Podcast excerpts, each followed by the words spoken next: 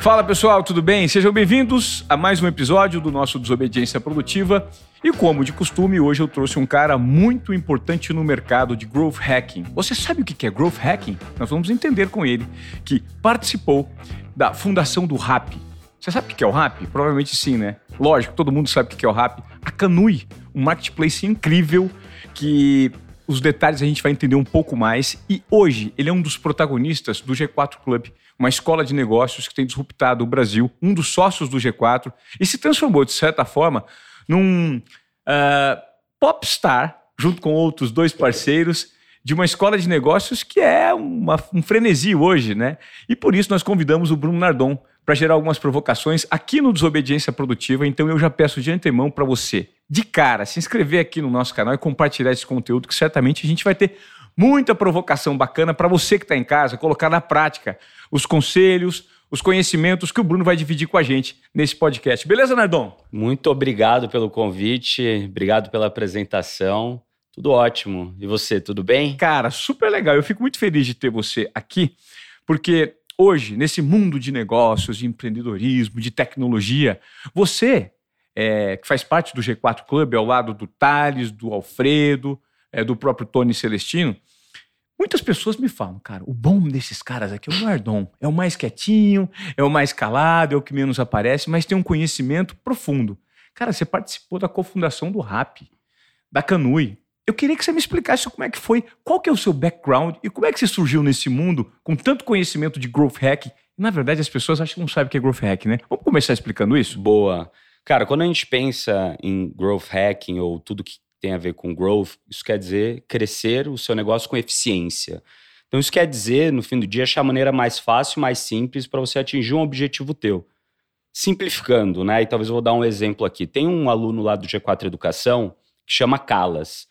Ele tem uma empresa de out of home. O que, que é isso? São aqueles painéis que ficam lá na saída de Congonhas, que anunciam vários, né? Fazem, passam várias publicidades lá não só lá em Congonhas, mas do Brasil inteiro ele tem esses painéis, tem outdoor, tem vários lugares, né? E ele, por muito tempo, né, a empresa, o pai dele começou, ele é, começou a tocar essa empresa quando ele era novo junto com o pai dele, ele sempre sofreu muito para competir o quê? Em São Paulo, contra os grandes players daqui, como a Ele Mídia, como a GC Ducô. Por quê? Porque esse negócio de publicidade fora de casa, ele vem de licitação. Você tem que licitar aquele lugar, falar, ó, eu quero comprar esse espaço e você está competindo contra outro cara grande. Só que ele sempre estava competindo e pagando preços muito altos naqueles que ele ganhava, então ele não conseguia ter uma margem boa. E o tempo foi passando, o tempo foi passando, ele tomava dívida para conseguir entrar nesses lugares, e o que acabou acontecendo foi que lá em 2018, 2019, ele falou: Cara, consegui pagar minhas últimas dívidas, vou largar o negócio, cara, vou passar para frente, vou fechar e acabou. E daí ele foi passar o fim do ano com a família, ele estava jogando War. Sabe War? Sim, jogo de War? Claro. E daí o que ele viu na hora de jogar War, que ele tirou uma carta que ele precisava conquistar a Oceania e a América do Sul e mais um país simples. E todas as outras pessoas que estavam jogando contra ele tiraram a carta para conquistar a Europa. E ele viu todo mundo se degladiando pela Europa e ele ganhou o jogo simplesmente indo para onde ninguém estava indo. Quando você pensa em crescimento com eficiência, a mentalidade é parecida. Por quê? Porque na hora que ele viu isso, ele parou e falou: Cara, é isso. Eu preciso voltar para o meu negócio, que eu estou brigando por São Paulo, Rio de Janeiro e cidades onde todos esses grandes estão brigando e ninguém está olhando para Recife, para Fortaleza, para Salvador, para todas essas outras cidades que, se eu for lá, eu consigo comprar o espaço, me dar o espaço num preço muito mais baixo conseguir anunciantes para esse lugar e rentabilizar em cima disso. E depois, quando tiver caixa gerando nesses lugares, daí sim eu posso voltar para São Paulo para ganhar espaço lá. Então, essa mentalidade de crescimento com eficiência quer dizer você olhar o óbvio, que ninguém olha. Então, é, eu sempre falo que o óbvio dá dinheiro, só que o óbvio nem sempre é simples de ver. E esse caso, Calas, que é nosso aluno lá no G4, faz parte também do G4 Club, quando ele me contou essa história, eu falei, cara, é isso. E, e eu comecei a usar essa história dele para explicar o que, que é crescimento com eficiência. Você conseguir olhar o problema por um outro ângulo e entender qual é a maneira mais simples, mais fácil para você atingir esse objetivo. Vou dar um outro exemplo aqui. Legal. Você já assistiu aquele filme é, Jamaica Abaixo de Zero? Uhum. Você já deve ter assistido, né? Para quem não assistiu aqui Jamaica Abaixo de Zero, um filme lá da época de 1992, passava na sessão da tarde, conta a história de um quarteto, né, um time de revezamento olímpico do 4 por 100. E o sonho deles era ir para as Olimpíadas de verão, correndo aquele 4 por 100. Na hora de passar o bastão, o que aconteceu? Caiu o bastão e eles foram desclassificados. E todos eles ficaram chateados pra caramba, mas o capitão do time falou: Cara, meu sonho ainda é para as Olimpíadas. Só que o que, que a gente pode usar com as qualidades que a gente tem como atleta para ir em algum outro esporte? Talvez nas Olimpíadas de verão seja difícil. Mas nas Olimpíadas de Inverno, quem sabe? E daí eles começaram a pesquisar alguns esportes e viram que o bobsled, que é aquele trenó que desce um tobogã de gelo, talvez eles fossem bons. E eles começaram a treinar, a treinar, conseguiram se classificar e o filme conta essa história. Então, quando eu falo sobre o crescer com eficiência, é muito você olhar no teu negócio e olhar para lugares que talvez ninguém esteja olhando. E quando você traz isso para a realidade do seu negócio, existem vários exemplos, né? Que eu posso ficar aqui talvez Horas, o podcast inteiro contando, mas definindo é um pouco isso que é o growth hacking. O growth hacking. E Exato. como é que você hoje consegue adaptar é, expertise de mercado para aconselhar empreendedores? Qual que é o erro que você nota, é, Nardon, que o empreendedor comete com mais recorrência? Perfeito. Bom, vamos lá. Eu- o que eu vejo hoje, assim, né, é, depende do tamanho da empresa. Tá. Mas os erros mais comuns que as pessoas cometem é não entender o momento da maturidade da empresa deles. E dar passos maior que a perna. E dá, exato. Então eles normalmente veem muito o palco da galera. Tá. Então eles vão lá hoje, mídia social, um monte de podcast, um monte de todo mundo conta história bonita. Se você entrar lá no meu Instagram, bruno.nardon, arroba bruno.nardon, você vai ver muita história bonita. Aham. E eu também conto as histórias tristes dos erros que a gente faz. Mas, tipicamente, você vê outras empresas, você quer ver capa de jornal, que fala, ah, tal empresa levantou um bilhão de dólares. Uhum. Você fala, caramba, eu quero ser esse cara, como esse cara consegue, né? Você esquece de pensar a maturidade da empresa que você tem hoje e qual o contexto que você está jogando. Deixa eu te dar um exemplo. Quando você pensa no futebol, né? A maioria dos times começam ali na quarta divisão do futebol. A empresa é igual. Você começa na quarta divisão. Por quê? Porque você. Qual que é a condição de contorno de um time que está na quarta divisão, né? Ele não tem tanta receita, por quê? Porque ele não tem tanta receita de patrocínio, ele não tem tanta exposição, ele não vende tanta camiseta, ele talvez não tenha jogador bom para vender, Claro. ele é, é, não tem tanta gente indo para o estádio, que são as fontes principais de receita Aham. de um time de futebol, né? E quando você tem essa condição de contorno da quarta divisão, o que, que você faz? Você, cara, contrata o time que você consegue Uhum. e normalmente você vai ser o capitão do time, pegar a bola lá atrás, cruzar a bola, cabecear e jogar em todas as posições. Legal, só que daí o teu time tem garra. Teu time, cara, treina mais do que os outros times. E daí você começa a ganhar jogo. E daí você passa ali para primeiro, segundo, terceiro lugar daquele campeonato, da Uhum. quarta divisão. E daí o que acontece? Você passa para a terceira divisão. Só que se você ficou entre os três primeiros da quarta divisão, você passa para a terceira divisão entre os três últimos. E você não gerou tanta receita nova. Logicamente que vai aumentar a receita ao longo daquele ano, ao longo do outro ano, que você vai conseguir negociar mais contrato de publicidade, conseguir outro patrocinador, ter mais gente indo assistir o jogo e assim por diante. Só que o que acontece é que nesse momento de passagem um- da quarta divisão para a terceira divisão, você ainda vai precisar estar muito no operacional. Por quê? Você ainda vai precisar ser o capitão do time, jogar, vai precisar ter garra e o teu time também vai precisar evoluir, porque agora você vai precisar treinar todo dia, você vai precisar parar de beber a cervejinha que você bebia depois do jogo, você vai começar a viajar para jogos mais distantes e assim por diante. Daí você ganha a terceira divisão e vai para a segunda. E daí na segunda você tem mais dinheiro. E na segunda divisão, talvez você vê que o teu papel não é mais ser o capitão, é talvez ser o técnico. Perfeito. E daí você passa do operacional para o tático.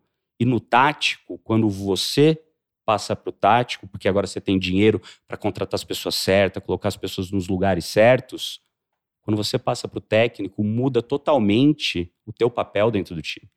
Porque antes o teu papel era o que? Era marcar gol. Talvez o seu papel como empreendedor era vender, era executar, era estar tá ali no dia a dia, fazendo e resolvendo os problemas que aconteciam. Agora o teu papel é ser líder do teu time. E o papel de capitão é fazer o seu time ganhar. E às vezes você quer o quê? Você quer marcar aquele gol, porque dá tesão marcar gol, cara. Uhum. Porque você comemora, porque, cara, tem a TV que sai, daí tem o entrevistador igual você que vai lá e fala, assim, uhum. caralho, porra. Às vezes você não quer ser o técnico. Mas daí, putz, você passou ali, você virou técnico, você entendeu que mudou o teu papel no time, daí você passou para a primeira divisão, você vai começar a jogar mundial. E você fala, cara, agora eu tenho dinheiro, e com esse dinheiro eu posso contratar um técnico melhor do que eu. E o meu papel agora é ser o presidente do clube igual a Leila é do Palmeiras. Uhum. E o papel do presidente do clube é totalmente diferente do técnico, que é totalmente diferente dos jogadores. Então, você saiu do operacional, foi para o tático e depois foi para o estratégico. E cada uma dessas fases é totalmente diferente. O que eu vejo que o maior erro dos empreendedores que eles cometem é um, ficar para sempre no operacional. Você vai ter que pagar o preço de estar no operacional em algum momento, mas isso precisa ter prazo de validade. Porque quando esse prazo de validade acaba, você já deveria ter criado mais dinheiro, você deveria ter feito a tua empresa crescer para você contratar gente melhor do que você, organizar elas nas posições para você poder pensar mais e executar menos. Porque na hora que você pensa mais, você vai começar a achar essas estratégias que eu acabei de falar uhum. do Calas. E daí depois você vai passar para o estratégico. De novo, muda totalmente o teu papel. Então, o que eu vejo o erro ou é as pessoas ficarem para sempre no operacional e não entenderem que elas precisam crescer. E se elas não querem crescer, tá tudo bem. Traz alguém melhor que você para ser um gestor da companhia. Agora eu tenho uma pergunta interessante para fazer, justamente sobre esse assunto que você falou, porque eu gostaria de saber se o contrário também existe. Exemplo: uma empresa acha que por conta do palco e da visibilidade que um concorrente eventualmente tem no Instagram e fala: pô, montei o meu negócio aqui, sou operacional, mas eu quero crescer logo não montei uma estruturação e um padrão de comportamento dentro da empresa, vou contratar alguém para vir aqui. Aí contrata, infla a empresa de certa forma num estágio que ela não, não, em tese, estaria preparada e não tem a gestão de métodos e processos para depois cobrar esses gestores. Isso acontece também? Pessoas que dão. Porque é o contrário do que você tá, estaria falando. Quando você fala que o operacional, aquele cara que trabalha bem, e tem dificuldade para largar o osso, isso significa que ele está, de fato, com o olho no gado ali, engordando o gado. Exato. Agora, existe o contrário também, quando o cara acha que ele já pode contratar alguém e aí não sabe nem sequer do negócio que ele está fazendo, não entende, e aí acaba dando um passo para uma perna, inflando financeiramente os custos? Totalmente de acordo. Os dois problemas acontecem. É. Ou a pessoa que fica muito no operacional, ou a pessoa que quer pular etapa. Você não pode pular etapa. É a vida, igual quando você é criança, né? tem uma galera que pula mesmo, então? Putz, tem. Por quê? Porque não quer colocar a mão e sujar a mão. Na massa. É, não quer colocar a mão na massa. E no fim do dia, quando você tá ali no operacional, no começo do negócio, o que, que você está entendendo? Você está entendendo o mais importante, as dores, dúvidas e desejos do seu cliente. E quando você entende as dores, dúvidas e desejos do seu cliente, você consegue criar uma solução, um produto, um serviço que atende isso. Você consegue entender qual que é o melhor canal de distribuição para chegar nesse cliente. Você consegue entender como monetizar e rentabilizar e criar um modelo de negócios que atenda a isso. Hum. Então, quando você está no operacional, frente a frente com o teu cliente, você consegue fazer a empresa andar mais rápido. E se você coloca alguém para fazer isso no teu lugar logo no começo e você não se preocupa com o cliente, hum. talvez você pula uma etapa e daí a empresa vai andar mais devagar, vai ficar mais engessada e assim por diante. Então, esse, esse é o primeiro grande erro que eu vejo. O segundo grande erro que eu vejo é isso: é o, os empreendedores não focarem no cliente aonde está o foco do cliente. De fato, não resolveu um problema que aquele teu possível cliente tem. E você nunca, quando você começa algo, você nunca vai nascer pronto. Você vai fazer algo, vai iterar, e na hora que você itera, putz, você vai melhorando. Então tem muita gente também que quer empreender só que quer fazer tudo perfeito. E, cara, uhum. na vida não existe nada perfeito. Você Entendi. vai fazer e depois vai fazer melhor. Vai fazer e vai fazer melhor. E a terceira coisa que eu vejo que são erros comuns também entre essa galera é o seguinte: cara, uma empresa nada mais é do que pessoas. São pessoas que têm um líder que dá um direcionamento, dá um norte, que tem o mesmo sonho, que estão querendo ir para o mesmo lugar, com valores parecidos, e essas pessoas, para elas trabalharem bem, elas precisam de processos. Pessoas com bons processos, você vai ter bons resultados. Então, muitas vezes, né, o que eu vejo acontecendo é a galera contratando pessoas que não têm nada a ver com a empresa, que não tem os mesmos valores que a empresa. Daí você fala, cara, o que é um valor de uma empresa? Ou o que são as pessoas que estão querendo ir para o mesmo lugar? Por exemplo, eu gosto de ficar aqui em São Paulo e gosto, putz, de alguns fins de semana ir para a praia. Tem gente que gosta de ir para o campo. Pô, são talvez contextos diferentes uhum. de onde você vai passar né, o teu fim de semana. Tem gente que quer ir para o Rio de Janeiro. Uhum. Então, se você pega pessoas que querem ir para a praia porque gostam de ir para a praia com uhum. você, elas têm mais ou menos os mesmos valores, porque querem passar ali aquele fim de semana parecido. Que é diferente de quem quer ir para o interior, para o campo. Então, quando eu falo de ter pessoas que querem ir para o mesmo lugar, é isso. Putz, você quer uma pessoa que quer se desenvolver, que cara que tem garra, que, que tá disposto a pagar o preço, você tem um monte de gente assim. E você tem outros tipos de pessoa que não tem nada de errado também, que não querem isso, que querem aproveitar a família, que querem, cara, que o trabalho seja o trabalho e a família seja a família. E tá tudo bem, não tem nada de errado. Tem lugar para todo mundo nesse planeta Terra, graças a Deus. Uhum. O ponto é você trazer pessoas que estão alinhadas com os teus valores, que querem buscar e que têm a mesma ambição que você, você coloque processos e daí o negócio anda. Legal. Ô, ô Nardon, hoje, ainda hoje, nós estamos em 2023. Pelo que você sente de dores de empreendedorismo, você acredita que a tecnologia está aí para ajudar, mas existe ainda uma dificuldade com a barreira tecnológica para fazer com que alguns negócios cresçam? Desenvolvimento de tecnologia mesmo. Galera que não conseguiu implantar a uhum. tecnologia uhum. e para montar canais de distribuição, uhum. ter um crescimento exponencial um pouco maior. Isso é, uma, é, um, é um problema no Brasil? Cara, sinceramente, eu acho que hoje não. Uhum. Quando eu comecei lá em 2010, talvez sim. Tá. Por que, que tem essa diferença de 2010 para hoje, né? Hoje, você tem muitos sistemas pré-prontos. Uhum. Você tem muita coisa que está pronta para você usar na internet. Basta você saber achar Legal. o que, que faz sentido para você na maturidade que você está e dependendo da série, né, da divisão Sim. que você está jogando. Então, eu não acho que tecnologia hoje é barreira. Mas o que acontece muitas vezes é que as pessoas dão desculpas que isso é barreira. Para mim, tecnologia não é fim. Tecnologia é um meio. meio. É um meio. Legal. Então, é, cara, se você quer começar um negócio hoje, se você faz uma campanha num Google AdWords ou num Facebook Ads, num Meta Ads, levando as pessoas para o seu WhatsApp, você já tem 95% do problema resolvido. Você não precisa ter uma página na internet, você não precisa ter um Instagram. Leva direto para o WhatsApp. Leva direto para o WhatsApp e conversa. Você faz o anúncio, a pessoa vai mandar, oi, tudo bem? Cara, é desse jeito que você descobre o que, que o cliente quer. Legal. Conversando com ele. Então, acho que hoje em dia não existe isso. Logicamente que conforme você começa a evoluir o seu negócio, não adianta você só ter pessoas boas e processos bons. Você tem que ter tecnologia para pegar 20% dos processos que dão 80% do trabalho e colocar a tecnologia para facilitar e ganhar eficiência na vida das pessoas que trabalham com você, porque daí você consegue escalar sim o seu negócio. Uhum. Mas esse é um problema, um desafio que você vai ter quando a tua empresa estiver maior, não no começo, entendeu? Legal. Conta pra gente um pouquinho agora, Nardon, da sua jornada. Pô, um cara que veio lá de Assis, perto de Presidente Venceslau, interior de São Paulo. E como é que foi essa, essa, essa virada de chave ao perceber que o mundo estava se transformando e você poderia gerar diferença com a internet nas mãos? Boa. Cara, eu sou de Assis, né, lá pertinho de Presidente Venceslau, morei até os 18 anos lá, meu pai, ele é agrônomo, agricultor, minha mãe é, trabalhava no banco, atendente de banco. Que idade você está hoje? Eu tô com 36 hoje. Legal. Vou fazer 37 daqui a pouco.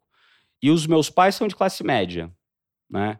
E os meus pais vieram do sítio. Então, eles vieram, minha, meus, é, meu pai lá de Piquerobi, que é um pouquinho ali para frente de Presidente Venceslau.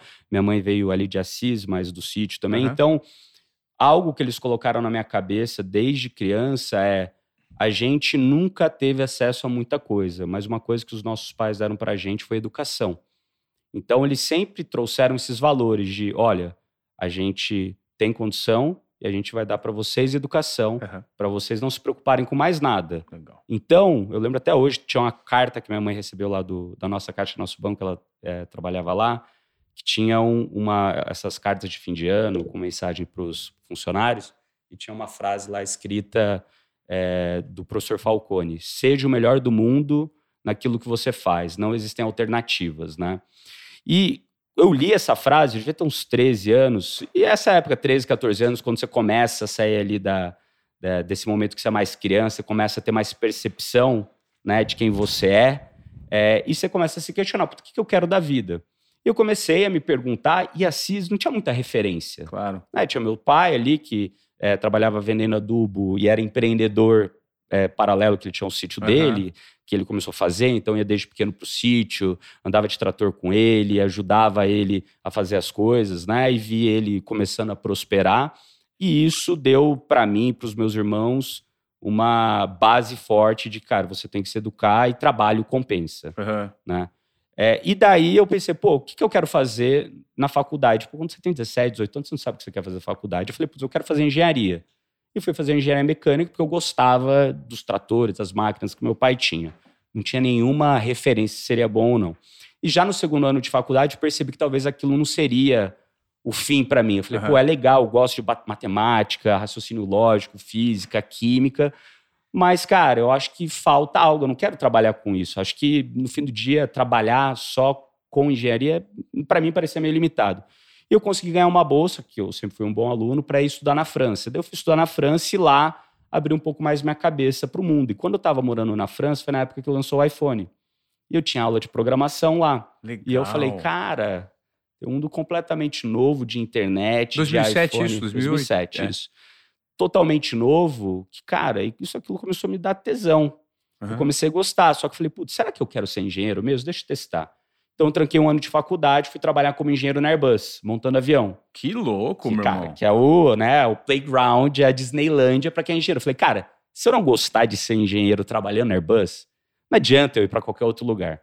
E, cara, eu adorei trabalhar na Airbus. Por que, que eu gostei? Porque eu entrei no projeto que tinha começo, meio e fim. Que eu tinha autonomia, que eu tinha responsabilidade, que eu estava com um líder bom. Eu falei, opa, deixa eu tentar ir para outro lugar, ainda na Airbus. Daí eu fui morar na Alemanha, que eu estava morando na França. Daí eu fui morar na Alemanha, trabalhar com supply chain. E daí eu odiei, cara. Porque daí era dentro do escritório, o meu chefe não era legal, e era aquela, aquela burocracia de empresa grande. E foi um momento de muita introspecção para pensar, cara, o que, que, eu não gosto? Porque é muito mais. É difícil você saber o que você gosta. É difícil. Mas é mais fácil saber o que, que você não gosta. Não e eu sempre fui esse lance de tentativa e erro que, que eu não gosto?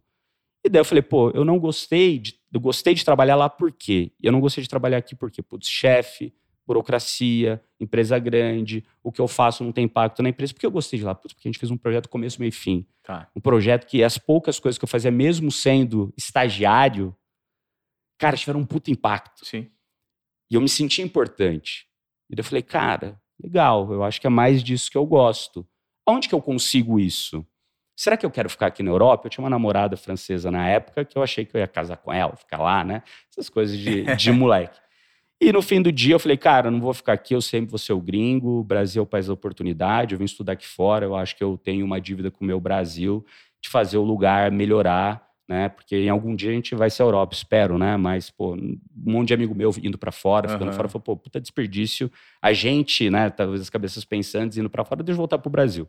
Voltei pro Brasil, é, já pensando em empreender e eu achava que eu ia ter um ano e meio, dois para me formar. Eu acabei me formando em seis meses. Que louco, por conta das matérias que Porque você conseguiu. eu pedi um monte de validação, dei, dei meus jeitos uhum. lá, validei tudo.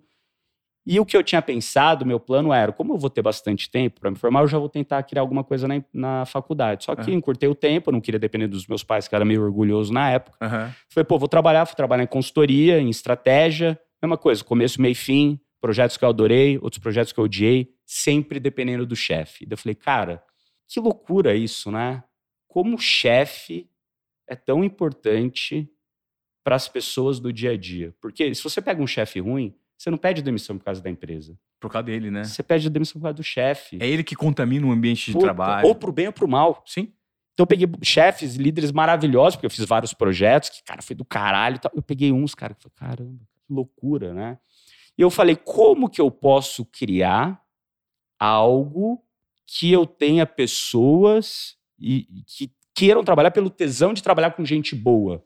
Uhum. Eu falei, cara, eu não vou conseguir isso em nenhuma outra empresa. Eu vou ter que, de alguma maneira, criar a minha. E daí eu comecei, em paralelo a esse trabalho, a consultoria, a fazer meu primeiro negócio, que era um marketplace de professor e aluno. O que acontece? Quando eu morava na Alemanha, eu queria aprender a tocar trompete, e lá eu usei um site que eu achei um professor de trompete a duas quadras de casa. Quando eu vim para São Paulo, morar aqui, falei, quero continuar tendo aula. Daí eu procurei na internet, não achei nada, os professores eram tudo longe. Falei, cara, que loucura. Pô, e se eu fizer o mesmo site aqui, provavelmente alguém vai usar. Que né? louco, claro. Então, daí eu comecei a fazer esse site, só que eu, como engenheiro, e na época, é, eu não vou usar uma palavra ruim, mas inocente, para não usar a palavra cabaço, mas inocente, né? Tem que cortar essa palavra? Não, Não, tá louco, bem. imagina. Mas, cara, assim, inocente é, e querendo fazer tudo, e não tinha ferramentas prontas na época. Eu voltei a aprender a programar, daí, cara, eu comecei a programar back-end, front-end, conexão, meio de pagamento. Falei, cara, eu não vou conseguir fazer isso sozinho, porque eu não sou programador, sou engenheiro mecânico. E daí eu consegui achar uns indianos lá que faziam outsourcing, né, disso. Hum. Mandei para eles fazerem, pegava lá grande parte do meu salário para pagar eles. Morava na kitnet, eu e um amigo meu de, cara, 20 metros quadrados, que a gente pagava 600 reais, 300 reais para cada um. cara, aquela vida louca ainda de estudante, Sim. né? E pegava todo o dinheiro que sobrava para fazer esse projeto, de novo, orgulhoso, não queria pedir dinheiro para ninguém. E lancei o negócio ali quatro meses depois. Na hora que eu lancei, e ainda estava na, na consultoria, eu tive uma grande lição, né? Que não adianta nada você planilhar, colocar no Excel, que o Excel aceita qualquer coisa, o seu plano de negócio aceita qualquer coisa. A realidade você vai aprender É quando você coloca complexa, teu né? projeto no ar. E daí eu coloquei o projeto no ar, achei que cada visita ia custar 10 centavos, custava mais de um real. Achei que a cada 100 visitas que entrassem, 10 iam comprar alguma coisa, menos de uma comprava. Então eu errei meu plano de negócio por mais de 100 vezes. Só que eu aprendi um monte de coisa nesse meio do caminho. E daí eu comecei a ir atrás de gente que estava empreendendo com tecnologia na época ali, 2010, 2011. Comecei a ligar para amigo, cara, como que você faz? Como é que você não faz? Comecei a contar o que eu estava fazendo e, cara, fui puxando um amigo, puxando o outro, daí o outro me apresentou para uma pessoa que eu não conhecia, que me apresentou para outra, que me apresentou para outra, eles começaram a me ajudar. E daí um deles falou, cara, olha só, o que você fez é, é caralho, né? Poucas pessoas Fazem de ponta a ponta capacidade. É, de fazer isso e dedicar o tempo que você está dedicando, porque estava dedicando fim de semana pra caramba, Claro. cara, madrugada pra caramba pra fazer isso além do trabalho. É uma parte estratégica muito aprofundada, né? Você tava pensando um negócio de ponta a De ponta. ponta a ponta e, cara, executando, né? Claro. operacional e pensando tudo. E daí ele falou, cara, vai conversar com esse fundo aqui que chama Rocket Internet, eles trouxeram o Grupom pro Brasil, estão trazendo um monte de negócio legal, às vezes eles gostam do teu negócio e investe. E fui eu lá, de novo, inocente, Tá. falar lá com os caras, apresentei meu projeto, Deus cara falou, não, cara, teu projeto é uma bosta. Mas a gente gostou muito de você. Por que, que você não vem trabalhar com a gente aqui? Porque o dinheiro que você está querendo para montar o teu negócio, você vai usar o nosso dinheiro para errar tudo isso e aprender muito mais rápido. E se daqui um, dois anos você não gostar, você vai lá e monta o teu. Falei, "Hum, parece que faz sentido o que você está falando. E aí, né, eu fui lá tipo 5 da tarde, fiquei até tipo uma da manhã, entrevistando, falando com um monte de gente e tal, conhecendo. Falei, mas e aí, né? Quando eu posso começar, então? Né? Ele, não, começa amanhã. Eu falei, "Ah, amanhã não dá, porque eu tenho que pedir demissão onde eu tô, né? Aham. Eu pedi demissão no outro dia, no outro dia já estava lá, dois dias depois já estava lá. E assim começou a história lá na, na Rocket. Entrei né, no fundo para ajudar, eh, na época, algumas empresas que estavam sendo montadas. Né? Uma delas foi a Mobile, a outra foi a West Wing, as duas fizeram IPO agora recentemente. Uma outra foi a Tricai, Que de e-commerce para bebê e criança, né? Artigo de Aham. criança. E outra foi a Canui, que ela estava sendo montada na época, já tinha a tese dela. Uhum. E eu falei, galera, né? Dois meses depois eu falei, galera, ó, a Canui, a gente vai precisar colocar os líderes lá para dentro. Eu quero entrar para dentro desse negócio full time, não quero ficar ajudando todos, quero entrar para uma. E foi nessa hora que eu entrei para dentro da Canui. É, o cara que era o, o líder lá da Canui acabou indo para a Mobile, e daí eu e um outro sócio, né, que a gente acabou virando sócio do negócio, eu e o outro Bruno, que era meu veterano na Unicamp, Que legal. por, por coincidência do Coincidência. destino, a gente acabou virando eu, o Bruno e o Luiz Barreiro, a gente acabou virando os três sócios líderes do negócio. E daí um pouco da história da Canui, né? Que começamos ali no fim de 2011, começo de 2012. É, cara, cresceu super rápido. Em quatro anos a gente já estava ali faturando algumas centenas de milhões por ano, dando lucro. Foi uma das primeiras empresas de e-commerce no Brasil a dar lucro. É, a gente fez uma fusão com a Dafit em 2015, fiquei 2015 e 2016 lá na Dafit, ajudando esse novo grupo a ficar positivo também, com todos os outros sócios. A Tricai também entrou no jogo. É, e daí, em 16, e em paralelo, né, ali em 2013, a gente quase quebrou a Canui. Quando a gente quase quebrou a Canui, depois posso contar essa história com calma, é, eu falei, cara, eu não vou querer voltar para a indústria nem para a consultoria, vou querer continuar empreendendo. Então, de novo, pegava 80% do, do que sobrava do meu Prolabore e comecei a investir em dois amigos meus lá de Ribeirão Preto, é, que a gente começou a fazer vários negócios em paralelo. É. Então comecei a investir para aprender, porque o que a gente fazia de negócio paralelo, que eu era mais investidor e ajudava os caras no fim de semana, o que eu aprendia nesses negócios eu usava na Canoe, o que eu aprendia na Canoe eu usava nesses negócios. Entendi. E daí, cara, passou ali 16, fim de 16, eu fiquei na minha cabeça, putz, não sei se eu quero continuar aqui na Dafit, a gente já arrumou a casa. E aí, será que eu abro um negócio do zero? Será que eu pulo para um desses negócios que eu investi já? Ou será que eu é, acho algum negócio que está funcionando fora e trago para o Brasil, né? E conversando com um monte de gente de novo, né? Fala com um amigo, fala com outro, fazendo esse networking. Um amigo meu, um grande amigo meu, Pedro Sorrentino, é, fundador da Atman, um fundo de, de, venture capital, antes era da OneVC. É, ele falou, cara, eu investi na RAP lá no começo, os caras estão querendo ir para o Brasil, você é um cara que eu conheço que manja muito de operar, fazer os negócios acontecerem, por que você não conversa com os caras? Falei, beleza, no meio de 2016 comecei a conversar com os donos lá da RAP, com os fundadores. Mas assim, tipo, a RAP não era o que é hoje, Não, né? a RAP era, só estava na Colômbia e era pequenininho, né? Não tinha recebido ainda um monte de rodada, de investimento. Eu comecei a ajudar eles e eles me fizeram uma proposta para eu ir para a RAP. Falei, cara, eu não quero, ainda tenho um tempo aqui pós-venda que eu combinei com a galera, ainda tenho uma grana aqui a receber. Uhum. Não faz sentido. E continuei ajudando os caras, e daí virou o ano 16 para 17. Eles me fizeram outra proposta irrecusável. Uhum. Eu fui para Colômbia, conheci o negócio a fundo, fiquei duas semanas lá. E eles me convidaram para virar sócio lá da holding e trazer o negócio para o Brasil. Então, 17 e 18, eu fiz toda a expansão aqui da RAP no Brasil. Daí a gente recebeu mais investimento, daí cresceu para caramba, fomos para mais de 40 cidades, sempre zero pedidos para alguns milhões de pedidos. E daí meu primeiro filho nasceu em 18.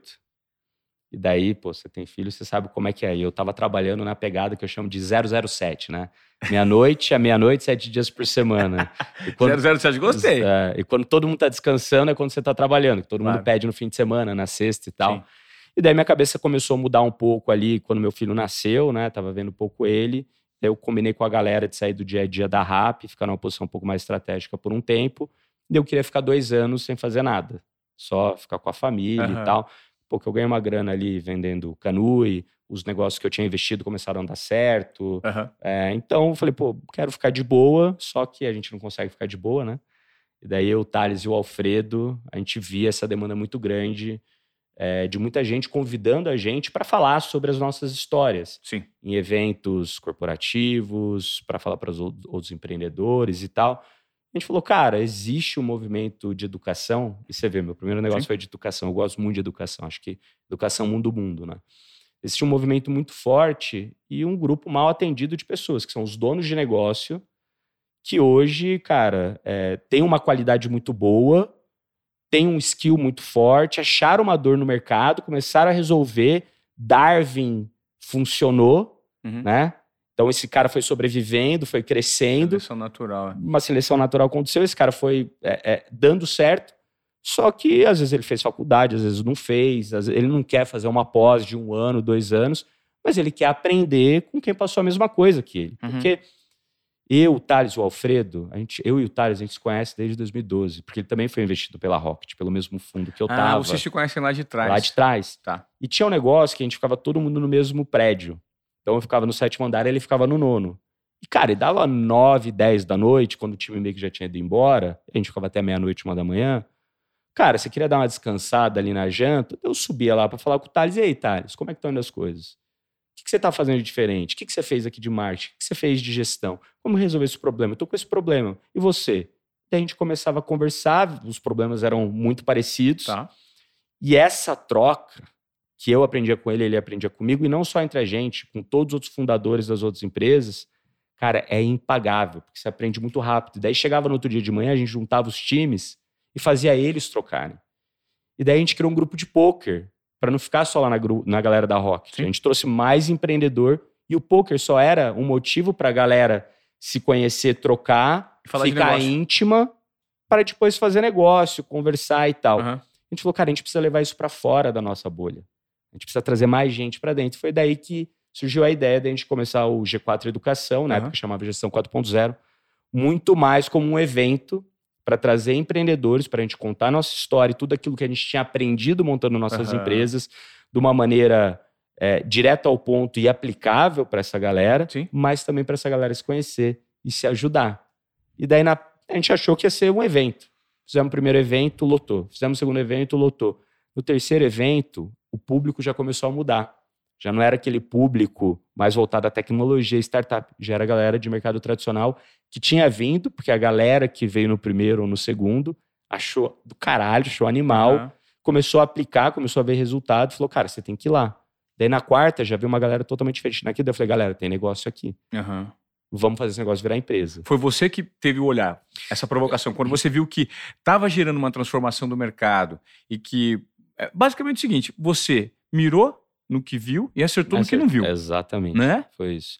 Cara, assim, não fui eu. Eu acho que foi meio que a gente, porque Tá. todo intervalo, que um dava aula, daí a gente fazia um intervalo, o outro dava aula, fazia um intervalo. E a gente um tava assistindo a aula do outro, um tava Tá. conversando com as pessoas, a gente tava conversando com os clientes, entendendo as dores, dúvidas e desejos da galera, pra entender, putz, será que a gente deveria ir mais pra lá ou pra cá? Então não foi só eu, foi meio que todo mundo, eu, o Thales, o Alfredo, o Tony, foi nosso primeiro CEO, Uhum. a gente foi percebendo isso, só que o Thales estava com a Singu, Aham. o Alfredo estava com a X-Tech, que tinha vendido para Vetex. O Tony a gente convenceu de sair do trabalho dele para tocar isso full time. Aham. Então a gente foi, cara, arrumando, vendo e cada um na sociedade contribui de um jeito diferente. Esse- essa é a maravilha da nossa sociedade. Aham. O Thales, cara, é um cara que tira as coisas do papel. É incrível a capacidade que ele tem de fazer a coisa sair do papel. Ele não precisa de muita informação, ele fala, vamos, vamos. E muitas vezes as pessoas querem se preparar, querem estudar, querem não sei o que para fazer o negócio, e a verdade é que tudo isso é medo. A galera fica procrastinando fazer o negócio porque elas têm medo de levar um tapa na cara e errar e sofrer e receber não. E o. Thales não tem esse medo, cara. O Thales não tem medo de levar não na cara, de levar porrada na cara. Ele é o cara que, se não fosse por ele, o G4 não existiria. Mas também, se não fosse pelo Alfredo, o negócio não existiria. Porque o Alfredo é o cara do relacionamento, é o cara que tá entendendo o que tá acontecendo no mundo, que fura um monte de bolha, que traz muita informação, que é muito criativo, Uhum. que se relaciona bem. Se não fosse por ele, o negócio também não existiria. Se não fosse por mim, o negócio também não existiria. Se não fosse pelo Tony ter chegado lá e falar, cara, não, eu vou sair do meu trabalho para tocar esse negócio, porque tava todo mundo com um projeto paralelo, eu ainda tava na RAP, Uhum. né? E até alguém tirando o projeto do papel, ligando para os clientes lá no começo. Então, né, que você falou no começo, pô, que todo mundo conhece o Thales, o Alfredo, talvez você fica mais ali no- na, na retaguarda é, e a galera fala que você é o cabeça do negócio. Talvez eu possa ser a cabeça um pouco mais estratégica, consigo s- assentar as ideias, estruturar elas muito bem, mas a verdade é que o G4 Educação funciona do jeito que ele funciona hoje, porque a gente tem uma sociedade muito foda. Porque Legal. cada um é muito complementar ao outro. Daí a dica para vocês que estão querendo aí começar a empreender, cara, achem pessoas que sejam complementar com você, que queiram ir para o mesmo lugar. Você gosta de praia, que quer ir para praia, Claro. que tem os mesmos valores e que seja complementar, porque ninguém sabe tudo, cara. Ninguém sabe. ninguém tudo. sabe tudo. Não. E não tem vergonha nenhuma você perguntar ou se associar com alguém que sabe mais que você. Né? Eu acho que hoje muitas pessoas têm, dú- têm, têm vergonha de perguntar e se sentirem com autoestima baixa por não saberem. Né? Puta, eu não sei isso aí, mas eu vou perguntar. O cara vai pensar que eu sou um juvenil por ter feito esse tipo de pergunta. E não existe pergunta eh, mal feita. Né? Tem que fazer as perguntas certas. E quando eu noto toda a sua trajetória, ô Nardon, eu percebo que é, é incrível como os pontos eles se conectam e como você não teve nenhum tipo de pressa para ter resultados a médio e longo prazo. Que eu acho que isso é o mais importante para o empreendedorismo hoje em dia. As pessoas são sedentas para terem resultados amanhã, de uma hora para outra. Porque a internet proporciona resultados rápidos de verificação, de metrificação, só que os resultados de fato, que são os longevos, aqueles que de fato são sólidos, eles precisam de um certo alicerce para ser construído, né? Eu queria que você falasse um pouquinho sobre isso, como os empresários chegam, hoje os empreendedores batem lá na porta, qual que é essa sede e o que, que você aconselha normalmente para quem está nos assistindo aqui no Desobediência Produtiva e quer ter resultado rápido, imediato. Pô, você montou um primeiro teste com um G4, um segundo, um terceiro, viu que o negócio estava dando certo. Mas, cara, você não tinha noção que o negócio ia tomar a proporção que tomou, mas teve muita paciência para lidar, administração de ego, administração de pessoas. Você falou muito bem dos seus sócios, e eu creio, conheço todos eles, são muito bons mesmo. Só que não é fácil conviver com pessoas. Não. Imagino que vocês devem ter tretado várias vezes, discutido Sempre, várias toda hora. vezes, né? E tem que colocar isso tudo na balança Uhum, também. uhum. Cara, acho que assim, acho que o ponto legal que você trouxe aqui é o seguinte, né? Você vê que a minha maior motivação para criar um negócio foi criar um ambiente onde as pessoas pudessem ser o melhor delas mesmas. Que independente de ser todo tatuado, de ser branco, preto, azul, vinho, o cara, independente do que a pessoa é, da orientação sexual que ela tem, independente disso, se ela quer trabalhar, se ela quer pagar o preço, se ela tem um valor parecido com o teu e se ela entrega resultado, Uhum. ela vai ser respeitada por isso. Legal. E esse ambiente que eu não tive nos outros lugares que eu tive, por quê? Porque eu tive chefes bons e ruins. Uhum. Eu falei, cara, eu não quero ser o chefe ruim, eu quero ser o chefe que eu queria ter tido. Formador, estimulador. Exato, que dá autonomia, Tomador que dá de risco responsabilidade, com- é. que cobra, que orienta, Claro. que dá porrada na hora que precisa dar, Aham. mas que, cara, dá carinho quando precisa dar também. Sim. Que é uma pessoa que, cara, que você fala, caramba, gosto de trabalhar com essa pessoa, Aham. admiro essa pessoa. Inspirador, né, cara? Exato. Então eu sempre procurei isso. Só que não é todo mundo que tá pronto para isso. Só que esse, pra mim, esse foi o grande valor. Não era o sonho de, ah, quero ganhar dinheiro. Todo mundo quer ganhar dinheiro, todo mundo quer. E todo mundo ganha dinheiro. Qualquer tipo de trabalho gera dinheiro. Né? Exato. Não é sobre ganhar dinheiro, é sobre a transformação. É sobre a transformação e sobre o tesão de estar com gente boa. Então, cara, lá na Canui, por exemplo, que, cara, assim, você pergunta pra qualquer pessoa que passou na Canui, a cultura da Canui era um negócio maluco, que a gente É. tá fazendo hoje de novo no G4 Educação. Mas era o quê? Cara, eram as pessoas que, independente de quem elas eram, se respeitavam muito e gostavam de trabalhar com elas. Não era pra todo mundo. Porque o negócio era pancadaria. Aham. Só que a gente tinha lá os, o, o que eu chamo dos nossos nerds, a galera de TI, a galera que não sabia falar direito. Por que Aham. ela não sabia falar? Porque eles eram muito bons em codar, em fazer inteligência de BI de dados. Aham. E, cara, todo mundo adorava essas pessoas, mesmo elas não saberem falar, sendo esquisitas, sabe? Esquisitas pro padrão comum que a gente tem, não é uma pessoa que fala bem que nem você, Sim, sim. ou que nem sim. outras pessoas, entendeu? Mas, cara, essas pessoas entregavam tanto, ensinavam tanto as outras pessoas do jeito delas, Aham. que todo mundo respeitava. E essa pessoa sentia que ela pertencia àquilo, Senso pertencia é. àquele time, entendeu? Então, quando você fala, né, e que eu falo para a maioria das pessoas, a minha motivação primeira para empreender foi, cara, eu preciso ter tesão naquilo que eu tô fazendo. Se eu não tenho tesão, não vale a pena fazer. Todo o resto que acontecer vai ser consequência das pessoas estarem com o objetivo claro, estarem remando para o mesmo lado e estarem com tesão na jornada. Porque você tem tesão na jornada, vai vir o resultado. Logicamente que a Canui, a da Fit e o varejo de e-commerce multimarca como um todo é muito difícil. Aham. É, muito né, difícil, cara? é muito difícil. Tanto é que Netshoes nunca deu lucro, até fizeram IPO, não deram lucro. É, a Magazine Luiza comprou e talvez hoje dê lucro, mas Uhum. por muito tempo não deu lucro. Cara, em vários outros e-commerces também não deram lucro por muito tempo, por mais que crescessem rápido. Uhum. Que é uma pena, mas por quê? Porque é muito difícil de operar. Não é um negócio à prova de idiotas. Aham. É um negócio que é difícil de operar. E aquele time fez o negócio acontecer. Cara, em dois anos a gente dava lucro, crescendo.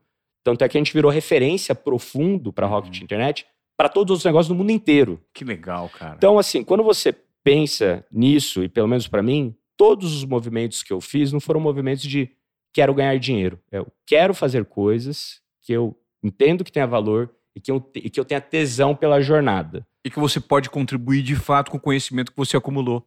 E que as pessoas queiram que eu esteja lá. Incrível.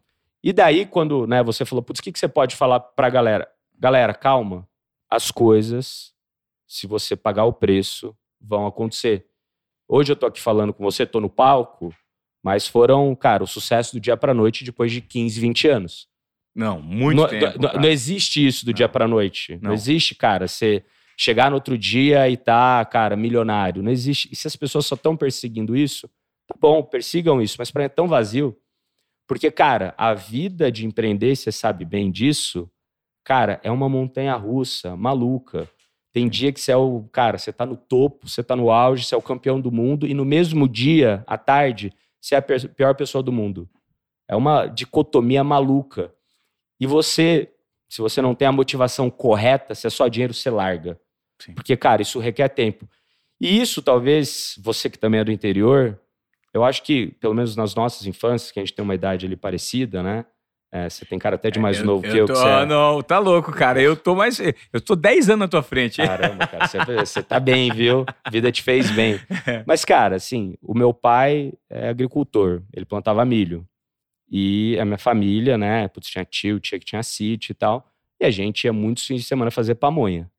Você já fez pamonha? Sim, sim. Você já sabe o processo inteiro de fazer Sim, pamonha? espremer o milho, de- debulhar o milho. Debulhar o milho, tirar É. o cabelinho do milho, ralar Sim, o milho. ralar o milho. Daí o milho ralado você dá para as tias, né? Porque elas que vão mexer com o fogo, fogo de lenha, elas vão fazer o caldo que vai virar curau, vai virar bolo de milho, vai virar pamonha. Daí no outro dia você vai lá, porque tem que esperar esfriar, daí você vai lá e empacota ele no milho. E daí no outro dia você come. Você começa na sexta e no domingo você come. É um negócio que tem começo, meio e fim. É um processo. Não é da noite pro dia. E as pessoas, talvez por causa do Instagram, da mídia social e o que for, acham que as coisas acontecem da noite pro dia. E não acontece, galera. Não acontece. Você quer correr uma maratona? Você vai ter que desligar o Netflix, levantar o bumbum da cama, do sofá e treinar todo santo dia, faça chuva ou faça sol, durante seis meses, um ano, para você conseguir correr uma maratona que você vai morrer, vai acabar ela exaurido, mas que você vai ter acabado ela. Então, as pessoas. Cara, as coisas não vêm da noite pro dia. É um pouco do que eu vivi, do que os valores que os meus pais me deram, é, e que eu acredito que é a verdade, é a realidade. Se você tenta acelerar um processo, não dá certo. Uma grávida vai ter um filho em nove meses. Nove grávidas vão ter nove filhos em nove meses. As coisas precisam de processo, que nem videogame. Se você passa as fases rápido, vai chegar na quinta, na sexta fase, você não vai conseguir passar. Por quê? Porque você não aprendeu o básico, o fundamento que você devia ter aprendido na primeira fase, Perfeito. na segunda fase, na terceira fase. E daí, conforme você vai batendo nas dificuldades das fases do videogame, você aprende algo novo. Claro. E se você vai aprendendo esse algo novo devagarzinho, esse negócio vai interiorizando. E na hora que vai interiorizando, na hora que você chega na fase mais difícil para brigar com o chefão, você está pronto, porque você tem todas as qualidades que você precisa para enfrentar a dificuldade difícil. Só que se você tenta antecipar isso, você nunca vai completar o jogo e talvez no meio do caminho você vai ficar desanimado e vai parar de jogar e você vai se achar um bosta. Na verdade, você não é. Você só quis colocar a carroça na frente dos bois.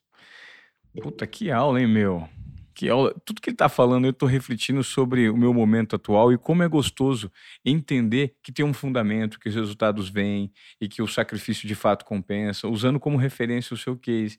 Nardon, pra gente terminar, hoje, quem quiser aprender mais com você, quem quiser saber um. é, entender de fato, tá ouvindo o podcast Desobediência Produtiva e quiser, poxa, eu tô no meu nível de dificuldade, é esse hoje no meu negócio, eu preciso crescer, essas são as minhas dores. Como que as pessoas podem te acessar e o conteúdo que vocês disponibilizam no G4? Perfeito. Bom, primeira coisa, é, me segue lá no bruno.nardon no Instagram, arroba G4 Educação também.